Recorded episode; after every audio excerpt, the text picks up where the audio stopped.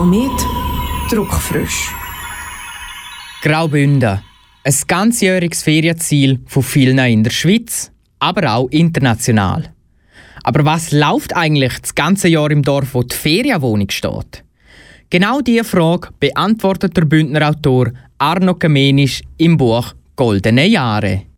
Die Margrit und die Rosamarie betreiben seit 51 Jahren einen Kiosk samt Leuchtreklame und Zapfsäule in einem kleinen Bündner Dorf. Sie haben schon ihr ganzes Leben dem kleinen Betrieb gewidmet und das Ende ist nicht in Sicht. Die Freude am Geschäft gehört man ihnen auch an.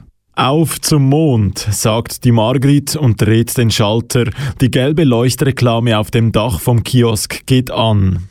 Sie tritt zur Türe vom Kiosk raus und schaut zur Leuchtreklame hoch. Eine Freude ist das, wie schön sie leuchtet, sie lächelt. Da geht einem grad das Herz auf, wenn wir am Morgen die gelbe Leuchtreklame einschalten, in aller Herrgottsfrühe, wenn noch die letzten Sterne am Himmel sind. Und bald wird es hell, sagt sie, und geht ein paar Schritte bis zur Straße und dreht sich zum Kiosk. Bereits von weitem sieht man sie, die schöne Reklame, so wissen die Leute, dass wir hier sind und offen haben, sobald das Licht auf dem Dach angeht, geht auch das Leben im Dorf an, das ist wie der Hauptschalter. Die Rosa Maria kommt um die Ecke und steht neben ihr hin. Hm, sagt die Margrit und nickt. Seit 1969 gibt es uns bereits. Ja, ja, im 69 ist die Leuchtreklame zum allerersten Mal auf dem Dach angegangen in ihrer ganzen Pracht. Das ganze Tal ist aufgeleuchtet. An diesem Tag sogar von Briggels runter konnte man die Leuchtreklame sehen, wenn man oben auf der Kante stand. Dort, wo der steile Hang beginnt und runterschaute, sah man das Licht auf dem Dach vom Kiosk brennen, wie das ewige Lichtli in der Kirche. Die Rosa Maria drückte die Lippen aufeinander und nickt. Sie nehmen sich Zeit von der ruhigen Morgenstunde, um über die bisherigen Erlebnisse zurückzuschauen. Schon ganz viel haben sie an dem Kiosk mit Leuchtreklame erlebt. So zum Beispiel, wo Tour de Suisse durch ihr Dorf geradelt ist. Zeit haben die meisten Athleten nicht wirklich gehabt, um bei ihnen eine Erfrischung zu holen. Dabei haben sie alles so schön mit erfrischenden Getränken vorbereitet. Unseren Isostar haben dann eher die Leute aus dem Dorf getrunken. Die Fahrer auf ihren Rennern sind eben vorbeigerauscht wie ein Schnellzug, was man schon verstehen kann. Die hatten es halt brisant, das Tal hinaufzukommen. Und wenn wir schon den Zaubertrank parat gemacht hatten, wäre ja schade gewesen um diesen feinen Punsch. Ja gut, einen Franzosen hatte es dann auf den Latz gehauen, gleich hier vorne auf der Straße. Der hat dann vom Tee mit Zitronenschnitzen probiert, während ihm das Rad gewesselt wurde und sich auch noch schön bedankt für den feinen Tee. Also das war noch ein netter, sagt die Rosa Maria und nickt. Aber ihnen bleiben natürlich nicht nur die grossen Events in Erinnerung.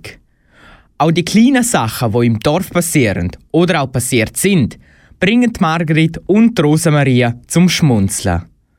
Als Dorfkiosk ist man natürlich immer auf dem neuesten Stand, was gerade in den Leben der Dorfbewohner läuft. So auch, wo der Pöstler plötzlich vor Glück strotzt. Die Rosa Maria summt ein Lied und legt die Zeitschriften und Zeitungen im Kiosk hinter der Fensterscheibe aus. Der Otto von der Post war heute grad ziemlich fröhlich, sagte sie. Also so heiter hat man ihn denn lange nicht mehr gesehen. Frag mich nicht, was ihn so beglückt hat über das Wochenende. Man meinte, er habe sich verliebt. Der spürt, denk auch den Frühling, sagt die Margrit. Da wollen wir etwas beten, dass es dieses Mal ein bisschen besser rauskommt als beim letzten Mal, als er sein Herz verschenkt hatte. Sie zieht den Kopf in die Schulter. Also wenn der Otto sich verliebt, gerät das meistens ziemlich schnell in Schieflage. Da hatte die Madleina aus dem Nachbarsdorf ihm das Herz gestohlen, dass er die Briefe danach nach dem Zufallsprinzip verteilte. Was für ein Salat! Das war die größere Arbeit, die Briefe im Dorf wieder umzuordnen. Da lagen die Briefe kreuz und quer im Tal verteilt. Acht Wochen hat das angedauert. Oder eher noch etwas länger, bis er endlich wieder seine Schaltzentrale oben im Kopf unter Kontrolle hatte. Jesus Maria! Aber das ist halt so, sagt die Rosa Maria. Einige verlieben sich leichtsinnig und die anderen nie richtig.